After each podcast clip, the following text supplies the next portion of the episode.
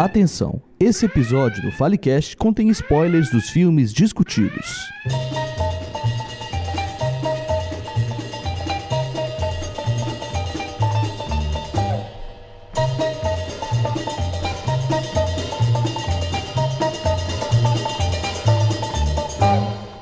Olá pessoal, sejam todas e todos muito bem-vindos. Está começando mais um FaleCast, o podcast do Fale de Cinema.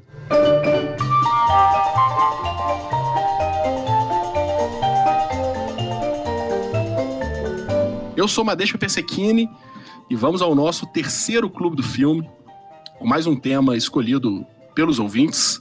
Nós fizemos uma lista de possíveis temas e depois de duas rodadas de votação, a gente teve um tema escolhido que foi por pouco, mas eu fiquei bem satisfeito que foi esse. Confesso que eu votei nesse. E o tema desse, desse de hoje vai ser SpikeLee.doc. Nós vamos tentar fazer uma análise sobre a cinematografia do diretor. E eu digo que vai ser uma cinematografia selecionada porque o cara já dirigiu coisa pra caramba e a gente não vai conseguir falar sobre todos. Então nós escolhemos quatro filmes de quatro décadas diferentes para falar um pouco aí desse gigante. Para o nosso clube de hoje, a gente vai contar com a presença de Laura Batitucci. Ei, Laura. Oi, gente, tudo bem? Gabriel Araújo. Olá, pessoal. Bom demais ver vocês, ainda que virtualmente. E com a costumeira participação aí, que esse, esse é o episódio aberto, a gente sempre gosta de falar isso. Temos hoje dois ouvintes, Benício Targas. E aí, Benício? Em caso de incêndio mental, faça-me visitas. Feliz estar com vocês mais uma vez. E pela primeira vez, é meu amigo pessoal, Fernando Feijão Monteiro. Fala, Feijão. Ei, gente, prazerão estar aqui. Fala de Cinema tá no Instagram, com indicações de filmes e curtas. E além, claro, a gente está aqui com o nosso podcast, o Falecast. Para continuar nos escutando, é só assinar o feed do Falecast nos aplicativos de podcast ou procurar por Fale de Cinema nas redes e encontrar nossa cadeirinha vermelha. Nosso podcast é gravado pelo João Pedro Viegas, no Estúdio Criativo. Vocês podem conhecer mais do trabalho do estúdio pelo Instagram, arroba o Estúdio Criativo, que além de fazer gravações de todos os tipos de áudio em formato digital, em alta definição, o Estúdio Criativo você, você também vai ter assessoria de produção de conteúdo, técnica de locução e produção de pauta, além da edição de programas e transmissões ao vivo, exatamente como essa que a gente está fazendo aqui. Para saber mais, ou tirar alguma dúvida ou para conhecer, é só seguir o Estúdio Criativo no Instagram, ou você pode procurar pelo WhatsApp 31 99 187 0600. Vai falar com o João, beleza? Senta aí, ajeita o fone e bora falar de cinema.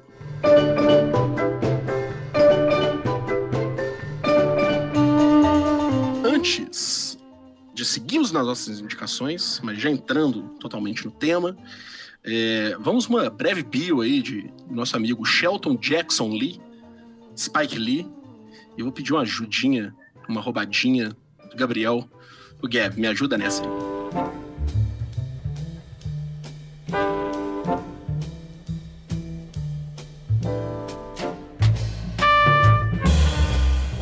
Spike Lee é um dos grandes diretores norte-americanos, injustiçado por muitas vezes não estar nesse hall entre os grandes diretores norte-americanos. Por que eu falo isso? Porque ele produziu pra caralho, ele produziu. Ele, ele é dono de uma filmografia extensa, assim, e de uma filmografia tanto extensa quanto também muito importante para uma certa parcela afro-americana dos Estados Unidos, que, enfim, viu ali no Spike Lee uma pessoa, uma pessoa cujos seus filmes elas poderiam se ver representadas, suas histórias, suas vidas, suas experiências. Falando do Spike em si, o Spike ele tem hoje 63 anos, nasceu em 1957 lá em Atlanta, só que aos três anos ele se mudou para o Brooklyn, em Nova York. E eu acho que essa infância no Brooklyn diz muito sobre o tipo de filme que ele realiza e o tipo de coisas que ele quer fazer, assim. Ele tem uma... Pensando em estilo, em estética, eu diria que ele se preocupa muito com grupos minoritários, maiorias minoritárias, como diz uma amiga, socialmente, assim. Embora o cinema dele seja muito permeado por essas narrativas negras e afro-americanas, a gente vê muito do gueto nele, naqueles filmes. E quando eu falo gueto, eu penso em latinos, eu penso em coreanos, em imigrantes, nessas pessoas que o Estados Unidos adora colocar por debaixo do tapete. O primeiro longa dele foi o Ela Quer Tudo, de 1986. já fez um grande sucesso na época. E ele é também conhecido por um dos grandes filmes que a gente vai até comentar aqui hoje, que é o Faça a Coisa Certa, que foi indicado ao Oscar de melhor roteiro na época. Acabou perdendo para a Sociedade dos Poetas Mortos, o que é uma treta gigantesca. Por isso que muita gente, inclusive, fala que o Oscar que ele ganhou por Infiltrado na Clã, de 2016, foi meio que o Oscar que ele não ganhou por Faça a Coisa Certa, que é o Oscar que deveria ter ganho naquela época. Enfim, e é, é isso. Esse é esse homem super complexo e com uma diversidade muito grande, assim, de filmes, de assuntos e de narrativas que ele vai tentando preencher nesse momento.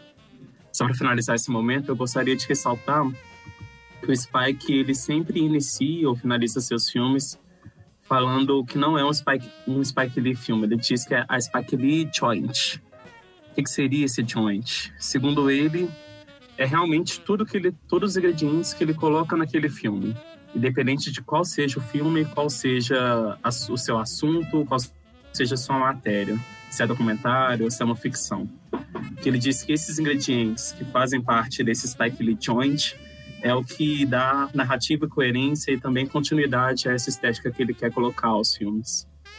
E o engraçado é que a única exceção desse Spike Lee Joint, o único momento que ele coloca que é um Spike Lee filme, é no Old Boy, um filme que ele refaz em 2013, 2003 ou 2013? 2003.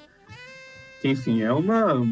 A gente já comentou do Old Boy aqui, do Old Boy original, filme né? que é uma bosta, Essa né? revelação. exato, exato. E que eu acho que é bom até deixar por fora dessa filmo- filmografia do Spike Lee.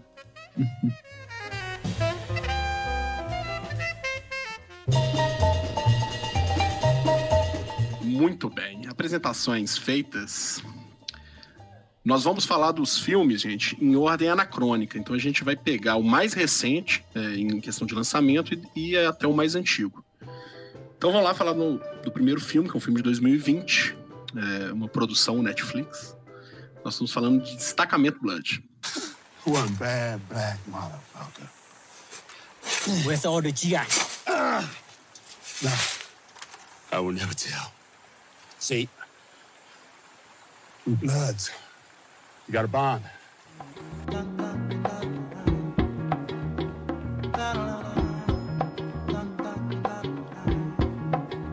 Fazendo uma breve sinopse, o, o filme acompanha um grupo de quatro homens negros, veteranos de guerra, que eles retornam ao Vietnã mais de 40 anos depois do final da guerra, para buscar os restos, os restos mortais do líder do, desse destacamento, né, do esquadrão, que eles faziam parte, e algo enterrado, um tesouro enterrado.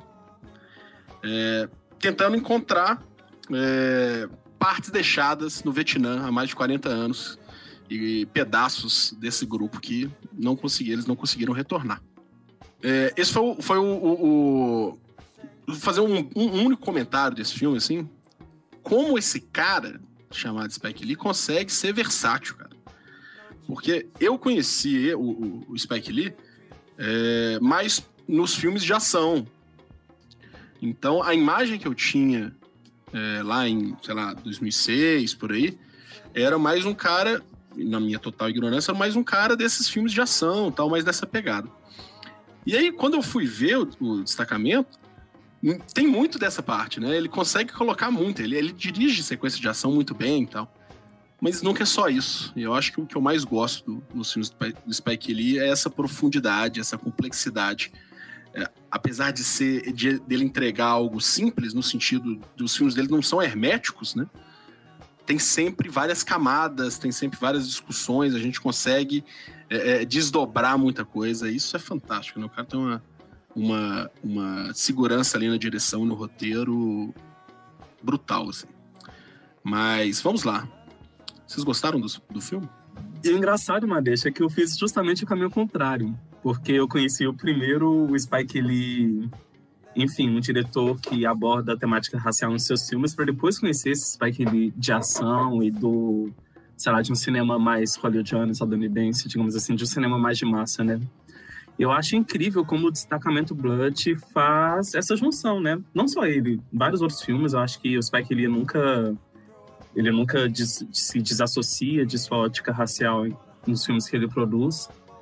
Mas quando ele vai produzir essa narrativa de, enfim, quatro veteranos negros de guerra, a guerra do Vietnã, que é uma coisa que ainda eu acho pouco falada, embora seja muito cinematografada, foi pouco cinematografada para esse lado dos afro-americanos que lutaram na guerra. Então, acho que quando ele faz essa escolha de abordar essa temática dessa maneira, e num filme de ação, um filme claramente de ação, né, com todos os elementos de filme de ação, com o roteiro amarradinho, reviravoltas, sangue para todo lado, ele faz uma escolha muito acertada para tanto entreter quanto problematizar, como diz a nossa amada Ana Lúcia Andrade, que inclusive está fazendo aniversário hoje. Parabéns, Ana. Oi. É, enfim, queria falar também um pouquinho. Achei engraçado que nesse esse filme é a segunda vez que eu participo de podcast sobre ele. É, outro dia eu estava participando do podcast do lá da Faculdade de Letras, que é o NEG, que é do Núcleo de Estudos de Guerra e Literatura. Aí o Tavos, que é o âncora lá do podcast, me chamou para discutir a questão da guerra do Vietnã e tal, porque eu tive um pouco de contato com isso na, na faculdade, que eu era desse grupo né, de, de estudo de literatura e, e guerra. É, enfim, acho muito interessante mesmo. Eu nunca tinha visto nenhuma, nenhuma narrativa racializada do Vietnã. E olha que eu entrei com, em contato com muita narrativa do Vietnã lá na Letras, porque o meu orientador era veterano da Guerra do Vietnã.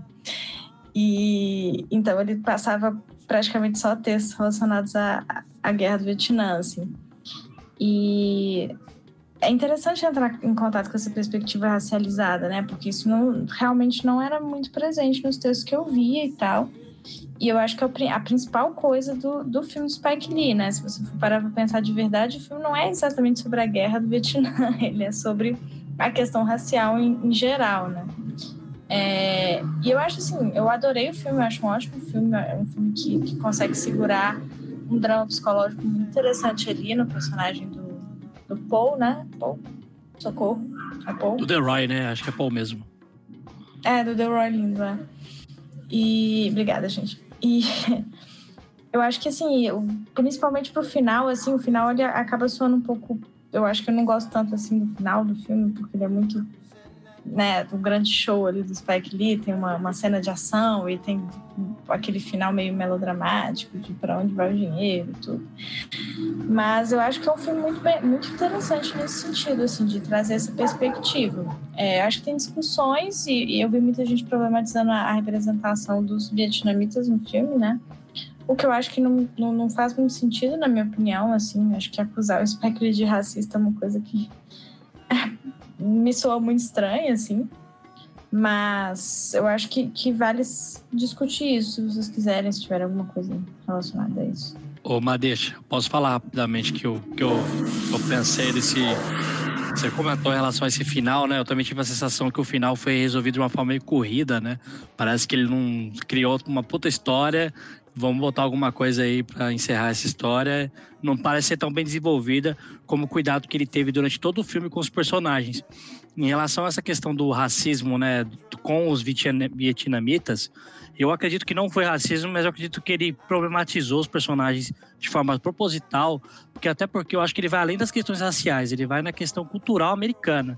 É, você vê que o próprio The Roy, né, é um personagem complexo, que não chega a ser um vilão nem um herói, o próprio The é o cara que usa um boné do, do Donald Trump, né? Apoiando o Donald Trump. Então, eu acho que ele quer trazer a sacada dele, eu acho que talvez, que eu compreendi, ele está satirizando o, as, a, os alicerces do, dos americanos, né? Do que os americanos acreditam. Então, eu, eu, entendo que o Spike Lee foi cirúrgico nessa questão, não só da questão racial com o negro, né? Mas a questão racial, questão social e imperialismo etc. Então, para mim, Destacamento Blood foi uma grata surpresa, não esperava. Apareceu no catálogo aqui 2020 e, poxa, Spike Lee arrebentando aí, como sempre. Concordo demais contigo, Benício, porque até se a gente for parar para pensar os personagens, né, quem que estão ali? Que tem esse cara que usa o boné do Trump, tem um cara que tá falido, mas que ainda se assim banca toda a viagem, tem um filho que vai lá atrás do pai para participar, ele começa participando de uma, de uma forma. faz uma chantagem mesmo, né? Tem outro que, querendo ou não, embora confie nos amigos, aceita uma arma para levar na, na, nessa busca. Então é isso, eu acho que ele não ele não isenta seus personagens de culpa, digamos assim. Eu acho que ele não tá ele não julga esses personagens e dá justamente uma camada complexa a cada um deles. E é isso que torna o filme tão especial mesmo, porque querendo ou não a gente se apega a essas pessoas e aquela história que está sendo contada ali. Mas também concordo com o Laura. Eu acho que ele faz um, um início, um meio muito. Ele promete muito ali naquele início, naquele meio. Parece que ele está caminhando para uma coisa extremamente grandiosa e termina de uma forma um pouco clichêzona, assim. Mas enfim, é, é isso, né? Eu acho que aí também já podem entrar questões de indústria, questões de produção que a gente não tem muito acesso para entender, talvez, o tanto que a Netflix, por exemplo, teve mão na produção desse filme, né?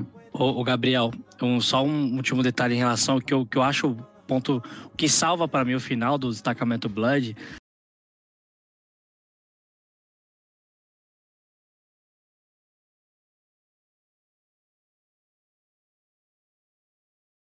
outra vez eu também chamei ela de safado, porque ela pode ser safada, mas eu vou falar de novo. Que é a questão do metalinguismo. A justificativa do metalinguismo, muitas vezes ela pode ser safada, porque às vezes ela ela justifica tudo, né? Mas essa, o que vocês estão falando do dessa sátira, dessa é, desse duplo que ele faz da sociedade americana como um todo ali, eu acho que ele faz da questão do cinema também. E o, o, o, os clichês no final, e aquele melodrama, e o, herói pelo pôr do sol, me pareceu artificial demais num filme do Spike Lee, para não ser colocado por querer, sabe? Pode ser safadeza, pode ser eu só querendo defender o cara que eu gosto, ou então pode ser que ele fez isso. Eu acho que tem verdade na tela ali, em vários momentos, de ser. Porque ele, igual, igual o vilão do Jean Reno, sabe? Pô. Sabe, que ele é quase, é quase da Pixar, aquele cara ali. É, é, é, exagerado, e é um exagerado que funciona, né? Então, não sei, eu fiquei com essa, essa ideia.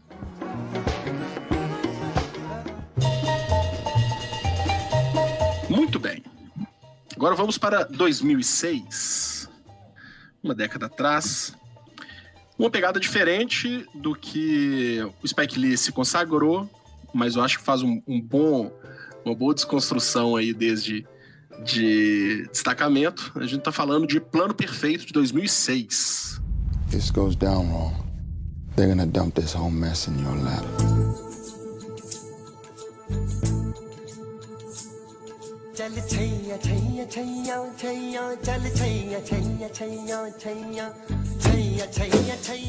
Plano Perfeito é um filme de assalto a banco.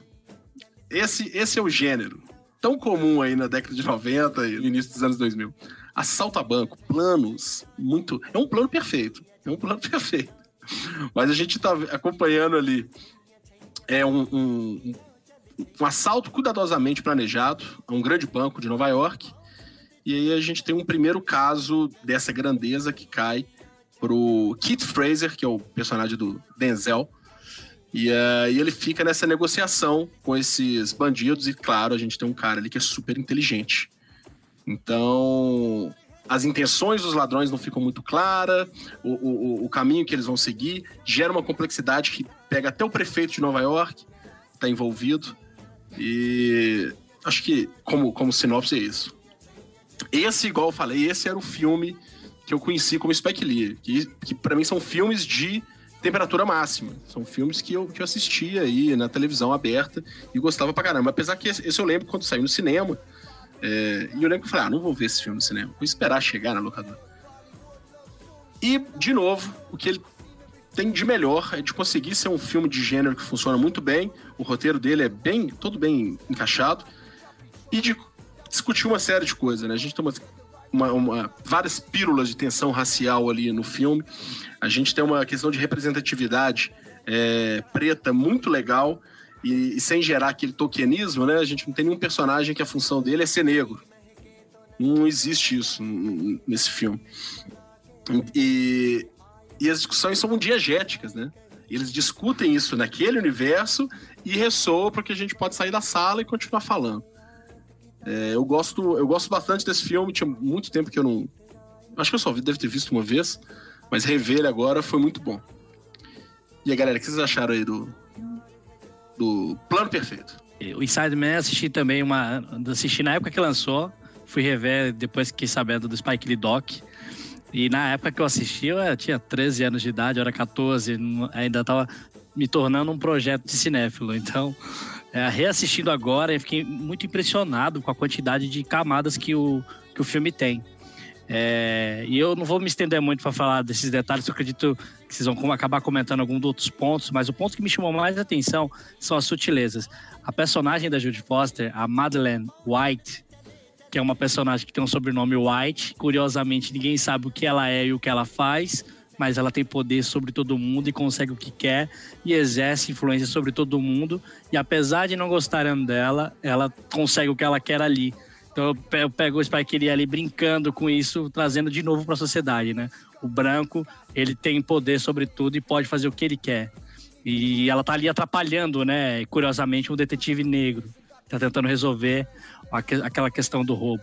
É, isso, foi uma, que eu não, não acredito que seja que não seja por acaso, eu acho que é proposital, porque se você for pensar, ela é uma das personagens mais avulsas da, do plano como um todo ali, mas ela tem esse nome. Então, queria é, ressaltar sobre esse filme essa, essa parte que me achei genial. E se a gente for parar para pensar, Benício, os assaltantes são brancos também, né?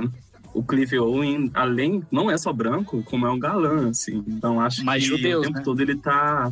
Não, verdade, é exatamente isso. Eles são judeus. E a partir desse momento a gente consegue perceber como ele está querendo representar essas minorias, né, de certa maneira.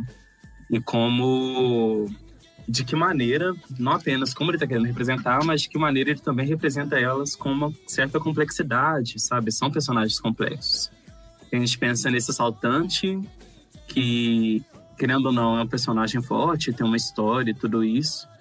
E correlacionamos eles com o Denzel, por exemplo, que também está ali naquela posição de destaque, é protagonista do filme, né? E que também tem suas questões e suas abordagens, digamos assim.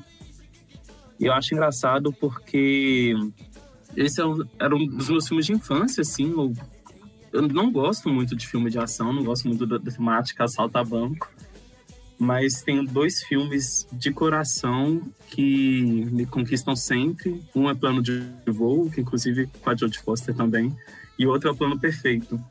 Exatamente por conta disso, porque é um filme totalmente com roteiro amarradinho, com uma com discussões de pano de fundo em segundo plano que ajudam a compor um pouco desse cenário, desse universo e que não está ali apenas entregando um assalto, não está ali entregando apenas ação. É um filme que te embarca né, nessa aventura de certa maneira e te faz refletir sobre vários aspectos dessa sociedade norte-americana. Gosto muito do disso que o Spike Lee está trazendo nesse filme específico, mas também nos outros, né? Então, Benício, eu achei curioso você começar falando da, do papel da Jodie Foster, porque hoje, até conversando com a Flor, Madeira, sobre o filme e tudo, é, ela comentando assim, sobre os papéis femininos ao longo desses quatro filmes, é, eles estão, parece que numa posição é, em que a, a mulher é colocada de uma maneira meio, ou meio perversa ou de uma maneira muito sexualizada e tudo. Que a gente ficou até discutindo sobre o, o, o, o Spike Lee uma, ter uma característica machista, assim, né? Porque se a gente for pensar nesse filme específico, é, a- tem as reféns, né? Que eu tô lembrando que pode ser que tenham, tenham outros personagens que eu, não, que eu não me recordo aqui, mas tem uma refém que é super sexualizada, né? Que mostra o decote dela toda hora, na hora do interrogatório e tudo. Uma outra que é uma senhora que ficou super fragilizada, né? Humi se sentiu humilhada ali na hora de tirar a roupa. E a Jodie Foster, que é uma personagem forte, né? Com uma mulher que tem influência, só que ela também é uma mulher ardilosa, assim. Então, não sei, fiquei refletindo muito através dessa conversa com a Flor sobre essa, esse, esse verniz meio, meio machista, assim, que o Spike Lee pode ter tido nesse filme, assim. Eu enxergo essa essa margem em personagens femininas em todos os filmes do, do Spike Lee que eu já vi. Então, igual tem o, teste de é, né? Que pro- pronuncia. Se estiver pronunciando errado, vocês me corrijam. Nenhum filme dele passar. E não é um teste que, que enxerga filmes feministas, né? A gente não tá falando de, de filmes feministas. A gente tá pegando. É um teste para falar do mínimo, né? Para falar de, de, da existência de uma personagem feminina no filme, que tem uma que não tá ali só cumprindo uma função. Então isso eu acho que é inegável. Só que ele, continua, ele consegue fazer isso com a complexidade dele de roteirista, né? As personagens não, nunca vão, vão ser muito simples nesse ponto, mas não, acho que não tem como muito defender é, nesse quesito. Eu acho que isso é uma constante, assim, pelo menos dos filmes que eu já vi dele. E uma outra questão é a representação LGBTQ, né? Que, tipo assim, se a representação feminina já é um pouco problematizada nos filmes do Spike Lee, a LGBTQ nem existe naquele mundo. Então, a gente sim faz os elogios, a gente sim gosta, mas eu achei super importante fazer essas ressalvas, assim, pra gente Show. continuar nessa conversa. Também acho. É, nesse sentido, eu concordo com vocês, assim. Eu acho que desde o primeiro filme a gente tem algumas imagens de mulheres sexualizadas e tal, mas eu acho que isso vem da tradição de Black Exploitation, né? Que ele, que ele traz, assim. A tradição do... Enfim, sei lá, as temáticas principais do Black Exploitation sendo sexo e violência e tal, então acho que, que vem esse, é um pouco dessa temática. Mas assim, eu acho que é isso, é, são outras coisas que ele quer discutir, mas ao mesmo tempo também poderia fazer umas personagens femininas melhores, né? Acho que no tanto no Malcolm X quanto no Do The Right Thing a gente tem umas algumas personagens legais. Eu vou deixar pra gente discutir nesses que a gente vai falar agora.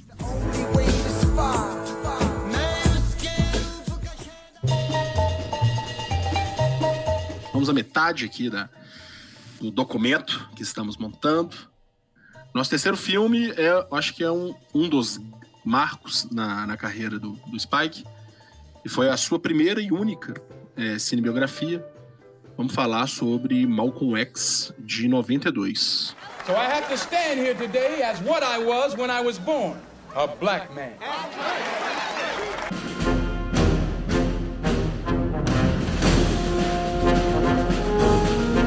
O filme pega, faz um recorte grande ali, desde a juventude até o assassinato do Malcolm X. É, teve com algumas memórias né, da infância dele, com o, com o pai dele, pastor, sendo assassinado pela é, Ku Klux Klan. Ou então quando a mãe foi internada por insanidade, quando ele se separou dos irmãos. Eu gosto muito, já fazendo um comentário ainda na sinopse, quando ele ele fala que se teve uma família que o Estado conseguiu destruir foi a dele, realmente a família dele é toda destruída com apoio, né? Com a mão do Estado. Até a liga... quando ele vai preso, a ligação dele com a nação islâmica, né? A nação do Islã. E, e quando ele vira aí o ministro, né? Malcolm X, quando ele adota esse nome. E a importância é, que ele teve na questão do movimento negro até a sua morte. É, esse filme, eu, esse, esse foi o único que eu não tinha visto dessa, dessa listinha. Eu vi pela primeira vez pra gente conversar. E foi um filme que nesse, nessa conversa que eu tive depois, ele já cresceu muito no primeiro dia, assim. De como que muita... Eu saí com a impressão de falar, ah, eu não, eu não consegui ver pelo filme a importância que ele teve no movimento negro. Tanta importância. E só na conversa eu vi que isso foi uma ótica de nos meus olhos brancos, sabe? De, de como que no, no, no, discurso, nos diálogos, em passagens, isso está explícito, essa, essa importância e essa carga, e como que isso não me tocou naturalmente quanto por, por eu ser branco. Então eu acho que tem essa questão também, eu acho muito comum do Spike Lee, que é provocar. E provocar principalmente quem deve ser provocado, né? É, eu me vi totalmente como aquela menina que apara o Malcolm na, na escada e pergunta o que, que ela pode fazer e ele fala nada. É, e eu, eu sou essa menina. Foi um filme que cresceu demais durante, depois, assim, sabe? Em, em reflexões internas e o filme retornava e eu pensava. Então eu tive é, várias concepções do filme desde o momento que eu terminei de ver até agora, quando a gente está conversando, assim. E é um filmaço, é impressionante como que o, o Spike Lee escolhe um caminho mais difícil, que é realmente tentar fazer um retrato de uma pessoa com uma série de defeitos, com uma série de, de, de problemas, mas sem deixar de ser um símbolo, assim, sabe? Ele não, não, cria ali um mito de papel E eu acho que isso deve ser muito mais difícil do que simplesmente colocar um santo. É, é isso. Acho que isso tem dizer desse filmaço. Também foi a primeira. É engraçado, porque o Malcolm X era o tipo de filme que eu sempre ouvia falar, mas que eu nunca tinha assistido ainda, né? A primeira vez que eu assisti foi agora para esse episódio. E eu gosto muito como o Spike consegue condensar naquele início toda a ótica que ele vai tratar no filme, né? Porque é um filme que já nasce épico, tem três horas de duração praticamente. Praticamente não, tem três horas de duração, três horas e um pouquinho. E que começa justamente com uma bandeira dos Estados Unidos em chamas, por... cortado com imagens de arquivo de uma, enfim, uma violência policial. E que essa bandeira ao, ao, momento que ela vai se fechando e se queimando, ela vai se transformando num Max, que é meio que um pouco daquela ideia de que toda de que o Malcolm X, que não, é fruto de toda essa violência racial que os Estados Unidos emboja.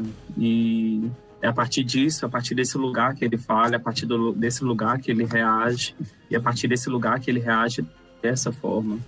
Por isso que eu também acho muito significativo, até comentando nessas pequenas inserções que o Spike Lee vai colocando, que é começar um filme num processo de alistamento capilar, sabe? Que é um dos processos mais violentos que pessoas negras geralmente são submetidas, que é botar uma coisa fervendo para o seu cabelo ficar queimando para você ficar com o cabelo mais parecido com o de um branco. E quando ele vai colocando o Malcolm X, aquela figura que já tem uma certa aura em torno dela, nessa figura de um homem que, querendo ou não, era oprimido pelo sistema e pela toda a sociedade, ele já vira o jogo de uma forma muito forte e faz justamente isso que você disse, Madeixa. Expõe as falhas e vai construindo um personagem cada vez mais complexo e cada vez mais revoltado também. Né?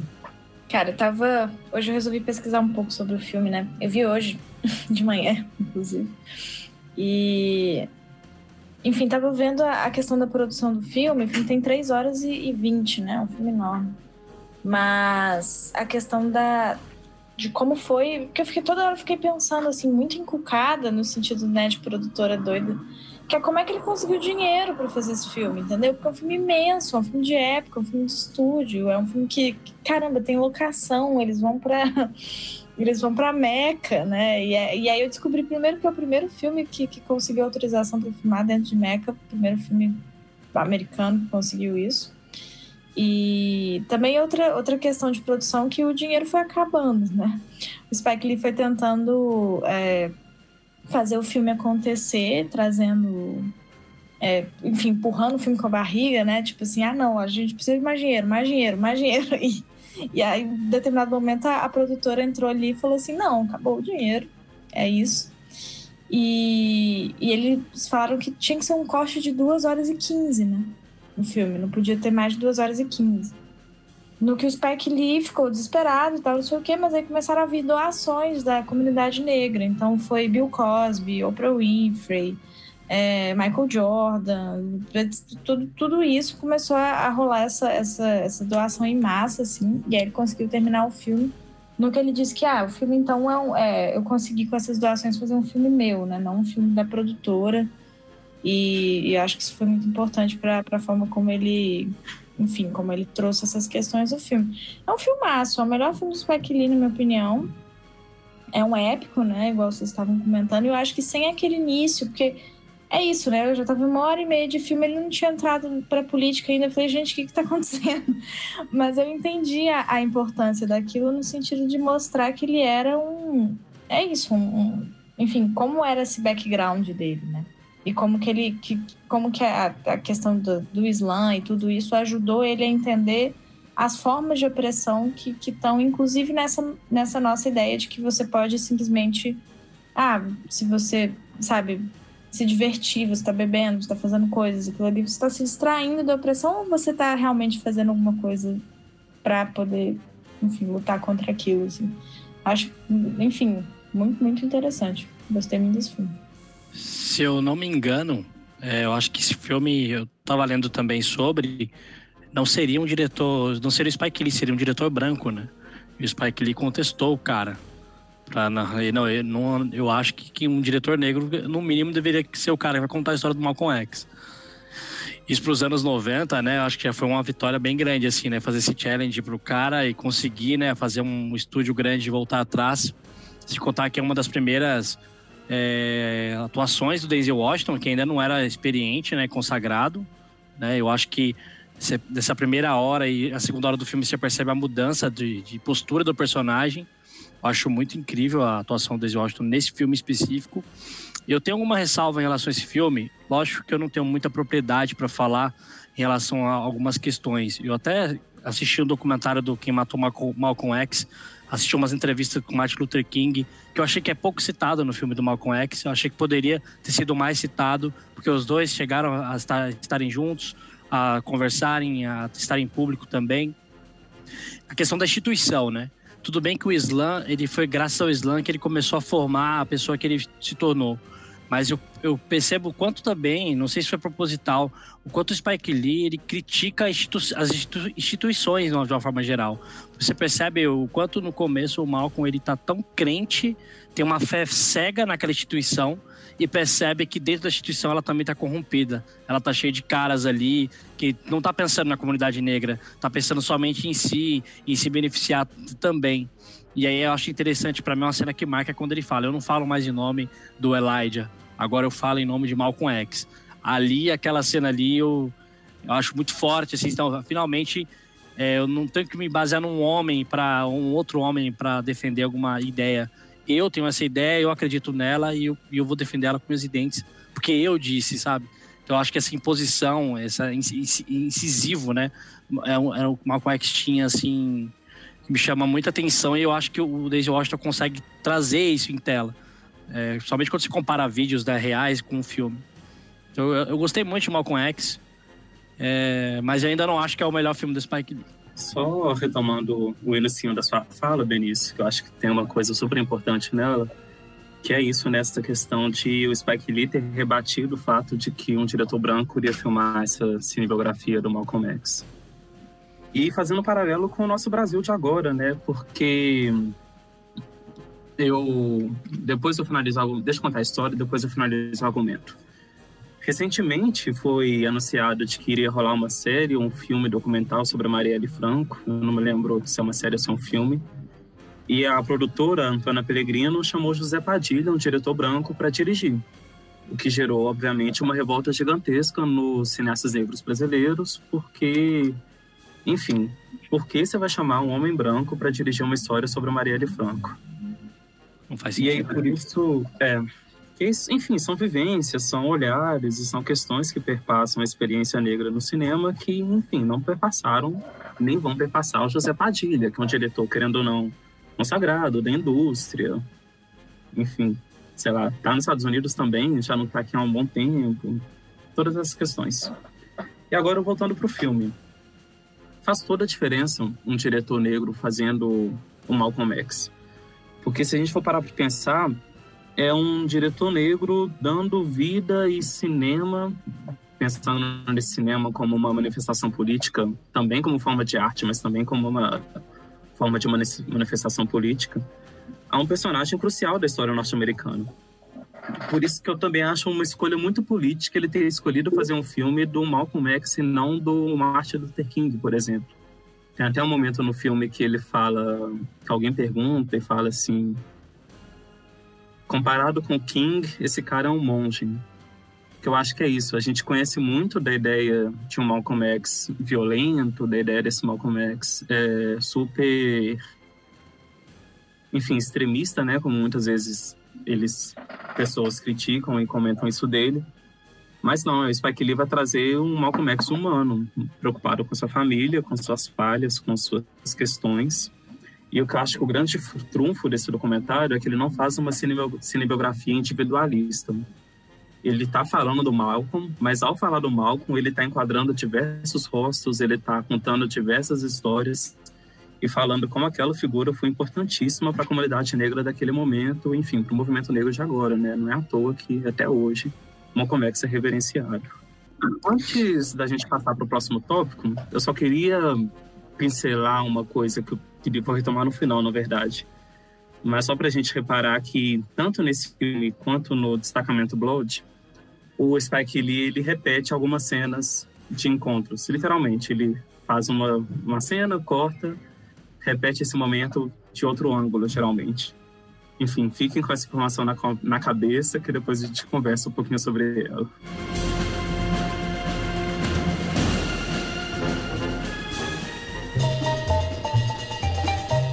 Muito bem.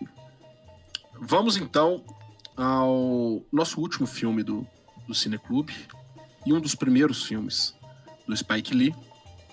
É, é considerado por muitos aí uma obra-prima. Eu já vou dar um spoiler que é o meu filme predileto do, do diretor. Nós vamos falar sobre Faça a Coisa Certa, de 89. Doctor, come on, what, what? Always do the right thing.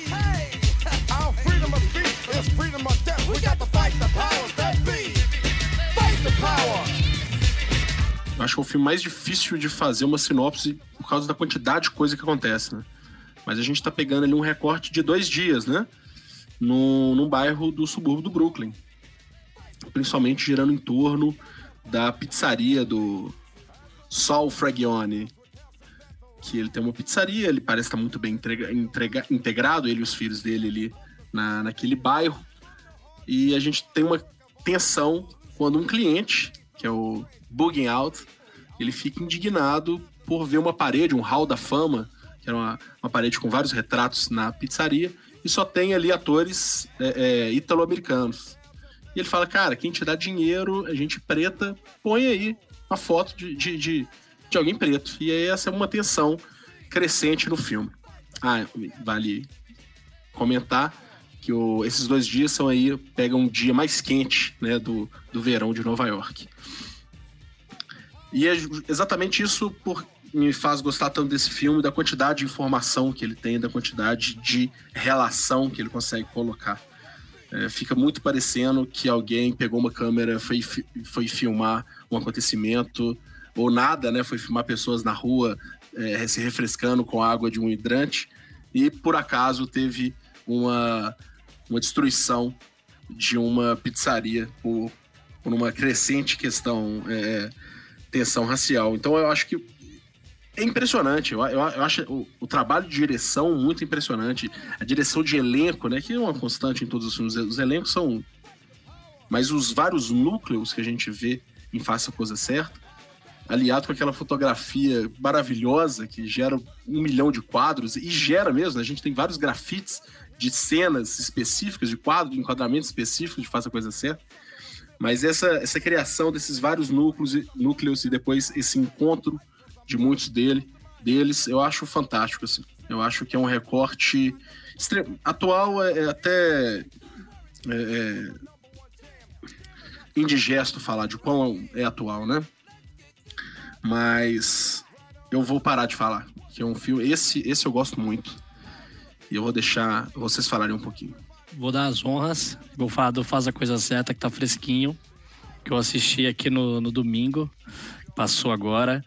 É, primeiro que esse filme eu acho ele sensacional, é, até a questão que o Madeixa comentou do núcleo, né? São tantos personagens e, personagens e todos tão bem desenvolvidos, né? E é muito similar ao bairro que eu cresci, né? Eu cresci num, numa periferia do Jardim São Luís, na zona sul de São Paulo, é lógico que não é igual o padrão cultural americano, mas se fosse comparar, né? Ali é o subúrbio, comunidade negra, é, você vê as crianças, o velho bêbado, as, as senhoras. É, me lembrou até um pouco, não que seja mesmo mesmo enredo, o Curtiço, né? O Curtiço literatura é um pouco assim, né? Aquela então, até essa pegada. Eu amava, um dos poucos livros que eu gostava na, na infância da literatura brasileira, quando era criança, era o Curtiço. Então, Acho que, é, inclusive, eu digo que é o filme onde o Spike Lee atua melhor, né? De todos que ele participa. É nesse Faça a Coisa Certa. É, para mim, o que me espanta é como tudo nesse filme é, é uma unidade, né? Tudo, tudo é, não dá para tirar nada dali. Desde o radialista, né? Falando que a tensão vai crescer, a trilha sonora, que eu acho até que ele tentou repetir no destacamento Blood essa questão do radialista e não deu muito certo no, no, no destacamento, mas não faz a coisa certa. É incrível, né? Que é o Samuel Jackson, que não é nem acreditado no, na, no início, né? Então, assim, você vê aquele elenco de vários, vários caras que ficariam super famosos futuramente. E É, difícil até eu falar espe especialmente, mas o que, eu, o que eu queria deixar a mensagem para as coisas certas é como, é como o racismo ele é, uma, ele, ele, é uma doença, ele é um verme que cresce e você não pode deixar ele num ambiente que ele pode trazer coisas muito ruins, né? Começa nas sutilezas de alguns comentários do, do filho da pizzaria e do nada aquilo vai tornando uma. vai infectar, um, é, um, é um infeccioso, né? Aquilo vai contaminando e gera aquelas situações descontroladas. É, é um filme, como o Madeira falou, é triste por saber que ele ainda é atual. É, e só para encerrar a minha opinião, Gus Fring do Breaking Bad, né? Causa, causa aí o, o inicial nesse filme. E no Malcolm X, ele que matou Malcolm X. Então, só para deixar aí registrado. Que massa. É, eu concordo demais com você quando você fala desses rostinhos conhecidos, né? Porque, sei lá, é muito gostoso você ver o Giancarlo Esposito, a Ruby D, o próprio Spike Lee, porque, enfim, são aquelas pessoas que dão um calorzinho, né? O Martin Lawrence, novinho, assim. Verdade. É super curioso ver esse tanto de gente. E sobre o filme, é porque é isso, né? É um, é um dia de calor norte-americano, e esse calor a todo tempo ficando mais quente ainda. Meio que o filme todo é um prenúncio de uma explosão. E de uma explosão racial, de uma tensão racial que vai crescendo e que vai terminar da pior maneira possível. Mas eu acho que o, o grande. que eu, também é meu filme preferido do Spike Lee, foi um dos primeiros dele que eu assisti, tem um tempinho já, e tive o prazer de assistir no cinema, foi uma maravilha. E não no cinema quando foi lançado, né? Numa mostra depois. Não sou tão velho assim. Mas. eu acho que ele consegue construir uma ideia de unidade na diversidade, principalmente falando do Brooklyn, né? Ele tá falando da própria casa dele. De migrantes italianos, coreanos, latino-americanos, afro-americanos, e ele consegue abarcar toda essa diversidade de personagens numa narrativa muito coerente, muito muito singular assim. Porque ao mesmo tempo que ele está focado nessa macro narrativa, né, dessa tensão racial que vai crescendo, ele está muito ligado nas particularidades de cada pessoa e de cada situação. Ele está ligado nas músicas que o filme toca, ele está ligado nas questões que estão na parede, Acho que é um filme com muita sutileza também em demonstrar como esse cara conhece esse ambiente de que ele está falando. É, sim, concordo com você. Eu acho que, enfim, se tem se o Malcolm X não é o se é o meu filme favorito, esse deve ser meu segundo, assim, porque eu acho que é, é muito interessante a, a forma como ele faz essa, esse tipo de, de relação entre as pessoas, né? Então, assim, tem uma comunidade que se conhece ali, que tem, tem o doidinho da comunidade, tem o cara que, que, que enfim, tem o, o, velhinho que vai falar sobre, enfim, vai fazer a pregação dele ali sobre a paz e tal. E eu acho interessante nessa, nessa situação do, do velhinho que tem ali, que as pessoas é, tem, tem um confronto dele ali com, com os adolescentes, né? Os adolescentes param e, e perguntam para ele: ah, mas por que, que enfim, ser um bêbado que não faz nada, o que você está fazendo aí? Esse confronto é bem interessante, você vê um, um, certo confronto geracional ali, né? E até na família dos brancos ali você vê isso, né? Na família dos italianos. Que é mais ou menos a, a geração do pai ali, que é um, um cara mais calmo, mais tranquilo.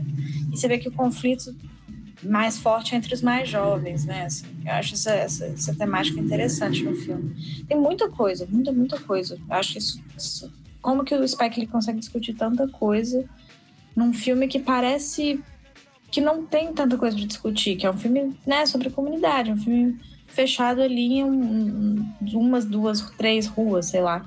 Eu acho isso bem interessante, a quantidade de tema que ele consegue discutir ali, sabe? Essa, toda essa questão da, dos lugares. Isso, acho que isso aparece no Malcolm X também no começo, né? Que tem que, que no Malcolm X eles questionam, ah, por que, que não existe uma, uma pizzaria do Booker T. Washington na, na vizinhança italiana, sabe? E isso é, é justamente o que ele põe em questão no, no, no Faça a Coisa Certa, assim, que é porque, por que, que a, o italiano tem direito de ter uma pizzaria ali dentro e ele não, não precisa respeitar aquela comunidade, entendeu? De que forma apareceria esse respeito, assim. Acho isso bem interessante. Concordo demais. E acho que cada que sejam alegóricos, mas cada personagem tá ali justamente para contar alguma coisa, sabe? Eu fico pensando nesse no prefeito e na moda sister, como eles representam essa ideia de ancestralidade e como no final são os dois que vão buscar afeto e consolo no outro, né? Porque enfim, foram eles que viram toda a violência do passado e que continuam a ver a violência no presente. A gente pensa naquele cara que possivelmente naquele que fica gaguejando ao falar. Nossa, com a foto cara... do Malcolm e do Martin Luther King com na mão. Que é isso, meio que parece que ele ainda tá vivenciando o, o trauma da morte dos dois, sabe? E eu, você tenta se agarrar nessa foto de alguma maneira. Aí, sei lá, são tantos personagens e tantas histórias que vai sendo colocadas ali de uma maneira muito criativa, né? Digamos assim. O Gabriel, bem lembrado que você falou desse personagem Hum. que, que ele começa, né, o filme com ele, né, vendendo as fotos, né? Eu Sim. acho ele tão profético, né? Ele tá ali, é, você, e, e ele tá o tempo todo batendo na tecla como se ele fosse um lembrete para aquela comunidade, né? Despertem, né? Voltem, lembrem-se dos nossos mártires, né? O Malcolm X, o Martin Luther King. Vamos, vamos retomar essa briga, né? A gente, a gente dormiu agora, né? É, de- desde que eles foram assassinados. E e o personagem que do rádio, né? Eu esqueci o nome dele, é Radio Mayhem, alguma coisa assim. É, tem uma parte que é quase É, que Radio autoexplicativo. Isso. Uma parte que é quase que autoexplicativo, que ele tem aqueles, aqueles anéis, né? Escrito Love and Hate, né? E ele começa a fazer um explicativo sobre o amor e o ódio, quanto eles caminham juntos. Em uma hora que os dois se conectarem, co- como seria a tensão, né? Aquilo ali, pra mim, quando quando eu vi aquela cena, a primeira vez que eu vi o filme, eu já esperei o pior pro final. Falei, putz, é, não tá à toa que ele tá explicando essa relação entre o amor e o ódio, né? E tudo que foi apresentado até ali naquele filme, né? As relações, as tensões. É, eu achei tão simbólico essa questão, né? Do, do amor e do ódio. E o radialista, né? Tudo que ele fala é muito metafórico, né? Alegórico. Tá o tempo todo digitando os próximos passos do filme. É, tanto que eu revendo uma segunda vez, né? Essa semana, alguns, alguns detalhes. é, não tem um ponto sem nó daquele radialista ali, né? Lógico, ele já, ele já tinha o roteiro do filme, né? Espero que ele deu na mão pra ele. Mas, é, cara, é uma, é uma obra-prima. Assim, faça a coisa certa. É um dos filmes clássicos que eu demorei tanto tempo pra ver. Vi só agora por causa do podcast de vocês. Cara, com certeza vai ser difícil sair do meu top 5 de 2020, assim, e da vida, assim.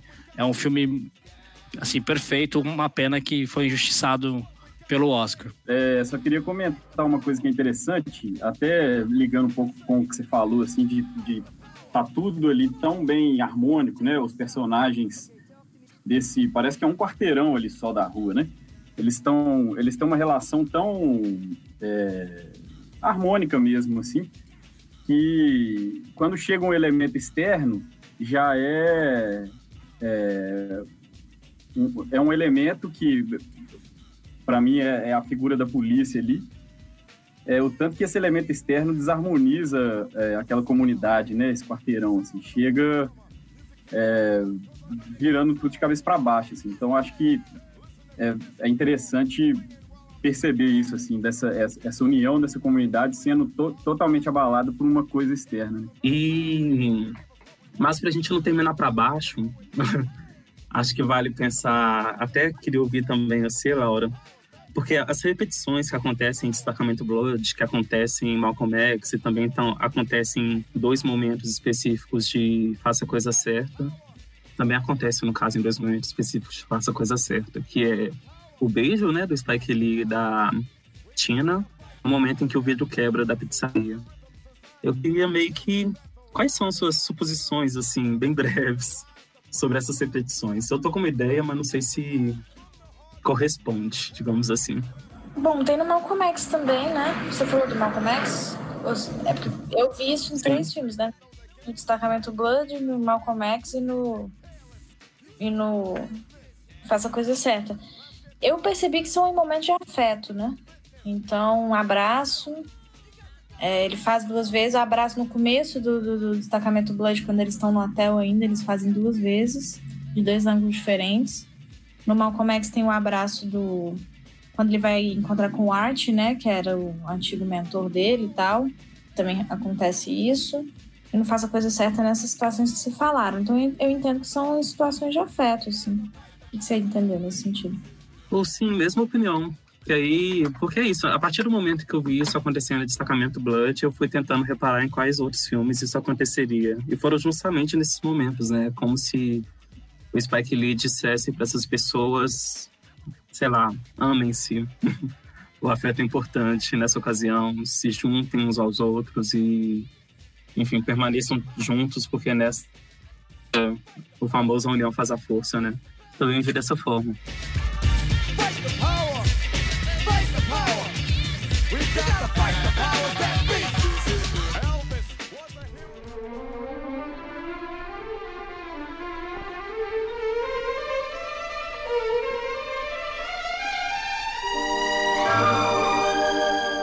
Muito bem, encerrado o documento, gostei muito.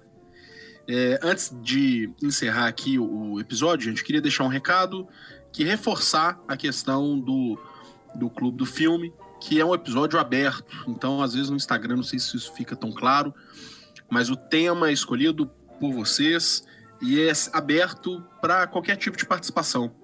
Se quiser só participar ouvindo a gente falar e fazer só dar seu tchau final, é muito bem-vindo. Queria agradecer aos ouvintes que indicaram esse, escolheram esse tema e também que nos escutou. E também aos integrantes do Fale. Obrigadão, Gabriel Araújo. Obrigado, Madeixa. Obrigado, pessoal. Um prazer. Sempre um prazer discutir com vocês e discutir os filmes do Spike Lee, esse diretor que eu sou fã, é um prazer maior ainda. Obrigado, Laura. Tô adorando te ver aqui com constância. Oh, que bom, também tô adorando estar aqui. Obrigada a vocês, tá sendo ótimo. E valeu demais, Benício, mais uma participação, espero que tenha curtido. Poxa, agradeço pra caramba. É sempre uma honra estar com vocês aqui, sou muito fã de vocês. E meu amigara, Fernando Feijão, valeu, Feijão, espero que você tenha gostado da experiência aí. valeu, Madeixinha, brigadão. Brigadão, gente, fiquei meio tímido aqui, com medo de falar bobagem, mas é isso aí, brigadaço. Para mensagens, críticas ou sugestões, vocês podem ir na postagem desse episódio no Instagram ou entrar em contato conosco através do e-mail sente e fale de. Deixar mais uns agradecimentos aqui ao João Pedro Viegas, nosso parceiro na edição do programa do, do Estúdio Criativo, e também Matheus Carvalho pelas artes. Se vocês ainda não nos seguem, por favor, procure por Fale de Cinema no Instagram, leia nossas indicações e não esqueça também de procurar o nosso blog no Medium, onde a gente faz a postagem oficial dos episódios, assim também como alguns ensaios. Fiquem ligados, nosso programa está quinzenal, quarentenado, então às vezes vai mensal, mas a gente está sempre produzindo. Se cuidem aí, fora Bolsonaro, tenham bons filmes e fale de cinema.